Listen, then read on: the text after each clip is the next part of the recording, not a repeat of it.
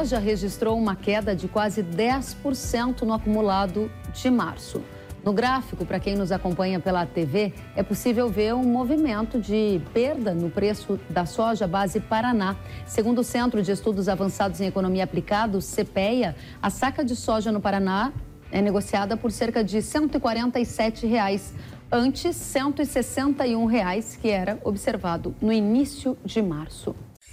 Vamos entender para onde vão os preços com o analista de mercado e consultor da Terra Agronegócio, Enio Fernandes. Seja muito bem-vindo à Jovem Pan News, Enio.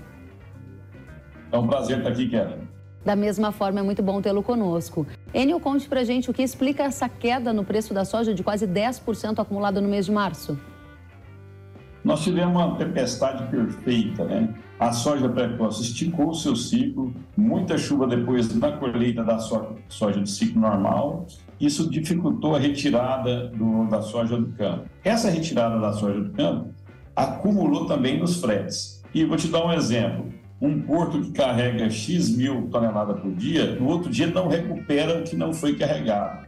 Então a gente está um acúmulo de soja chegando, o, o peso da safra é muito importante, uma safra próxima de 150 milhões de toneladas, a depender da consultoria que você segue. Então a gente, atrás da primeira soja, acúmulo na segunda, chuva na colheita e acúmulo dos fretes. Para terminar, a chuva também nos portos brasileiros, que atrapalhou o carregamento. Tudo isso junto, misturado, fizeram os prêmios vir para cenário negativo, coisa que a gente não via há muito tempo, principalmente nessa intensidade que está sendo é, precificada agora. Essa intensidade assustou muitos agricultores, Enio, até porque a comercialização antecipada da safra está bem mais atrasada do que a gente costumava ver para essa época. A minha pergunta objetiva é: os preços vão se recuperar ou a tendência a partir de agora é cair mais? Karen, boa sua pergunta. O mercado ele é extremista por natureza. Quando estava a 16 dólares, o céu era o limite. Quando ela rompeu alguns parâmetros agora, o fundo do poço parece que nunca chega. E o mercado não é assim. Agora a gente vai começar a parar de olhar a safra brasileira e olhar a safra norte-americana. Saíram os números de área plantada do USDA, as projeções né, de área plantada do USDA. A área de soja não cresceu, o milho cresceu um pouco mais, isso já dá um equilíbrio, um certo equilíbrio para a próxima temporada.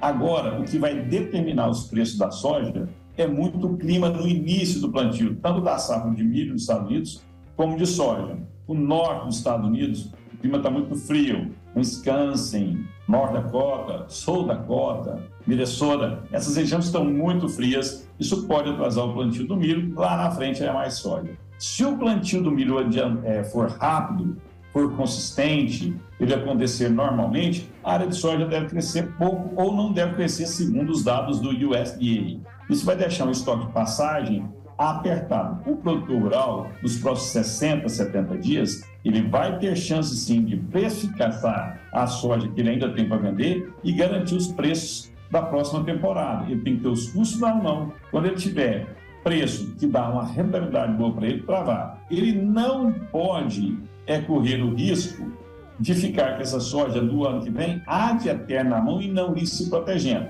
O mercado ele é cíclico. Você tem que aproveitar os ciclos positivos de preço para ir travando a sua soja para deixar protegido no momento da sua colheita. Você chega na colheita, grande parte da sua soja, você já precificou, já sabe o que você tem, você já pode ir para a próxima temporada. O problema é que nesta, não, problema não é a melhor palavra para usar. O cenário é que nesta temporada, agricultores que fizeram a safra, a lavoura com custo alto, esperaram para vender para tentar conseguir preços melhores. O que a gente observou é a colheita acontecendo e o preço derretendo. Além disso, o dólar foi cotado abaixo de 5,10 nos últimos dias.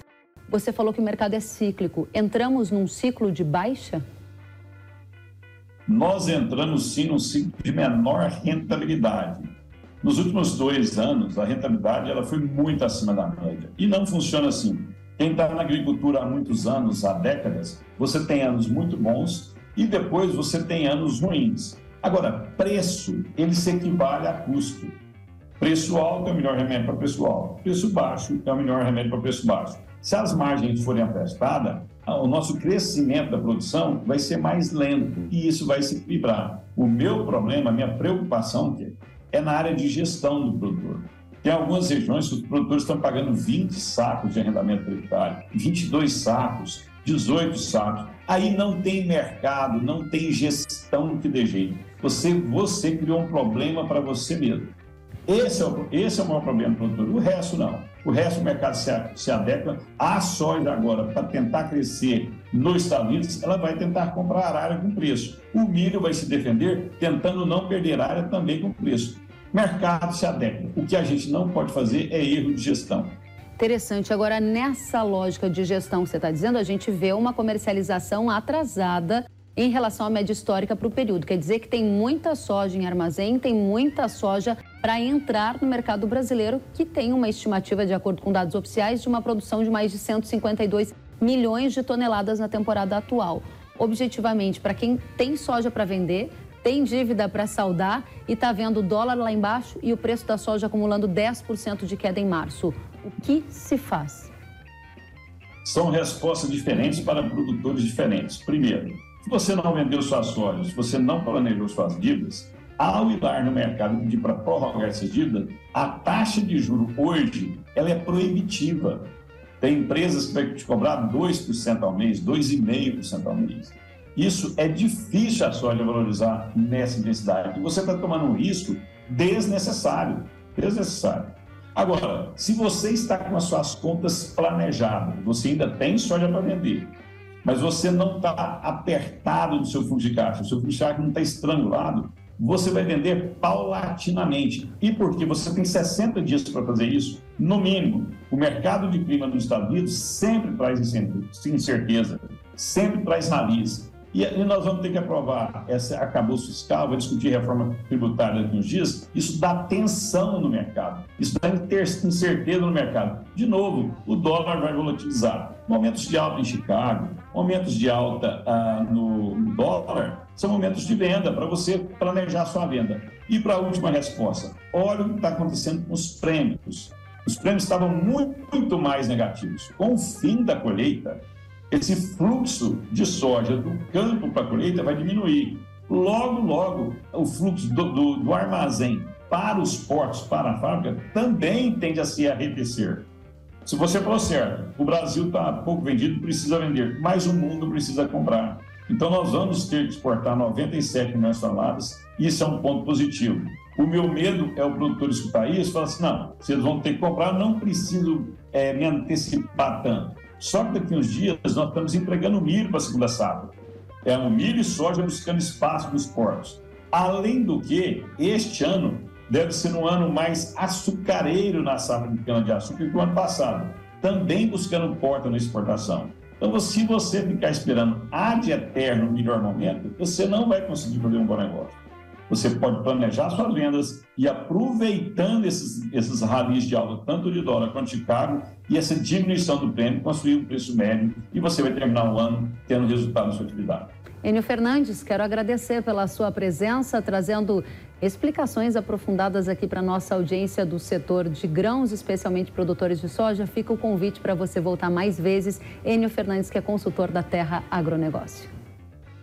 Sempre um prazer estar aqui. Um grande abraço.